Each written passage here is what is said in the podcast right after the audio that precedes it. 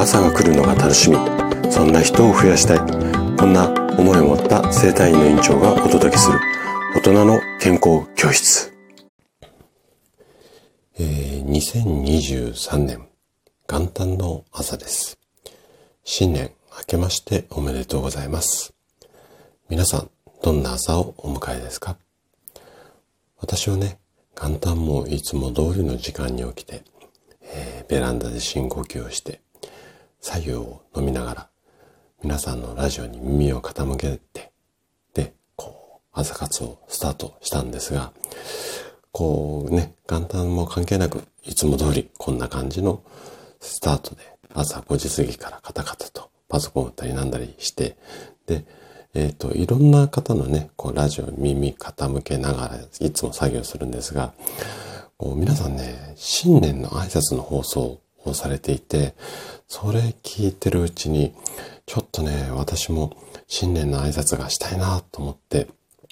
衝動的に今ね、収録ボタンを押して何も準備をせず、ね、いつもだったらね、台本書いて、ああいう風に話そう、こういう風に伝えようなんて思いながら収録放送をお届けしてるんですが、本当にね、今衝動的に収録ボタンを押して喋り出しました。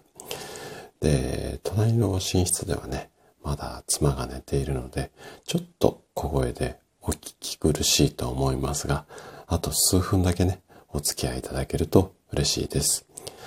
で、妻はね、昨日おせち料理を頑張ってくれてたので、今朝はね、もう気が済むまで寝ててもらおうかな、なんていうふうに思っています。あの、昨日のね、大晦日のいつもの収録放送でもお話ししたんですが、えー、私の今年のテーマは進化。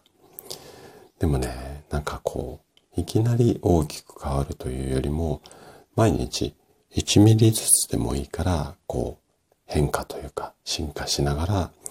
2023年、ね、今年が終わってみたら、大きくこう、変わってというか、進化していた。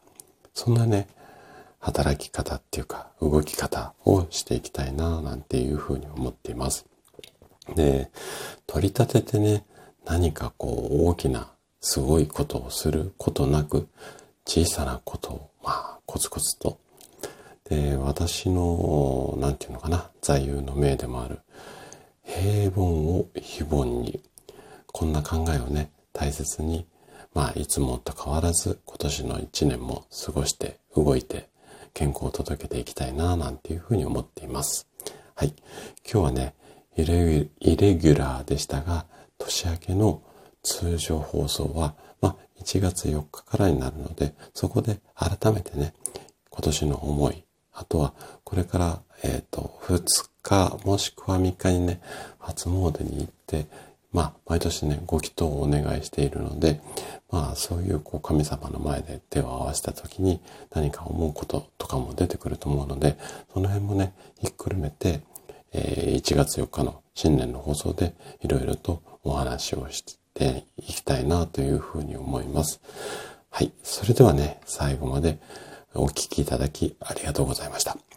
皆さんにとって今年1年が素晴らしい年になることを祈っています。本年もどうぞよろしくお願いいたします。2023年元旦の朝に大人の健康教室高田でした。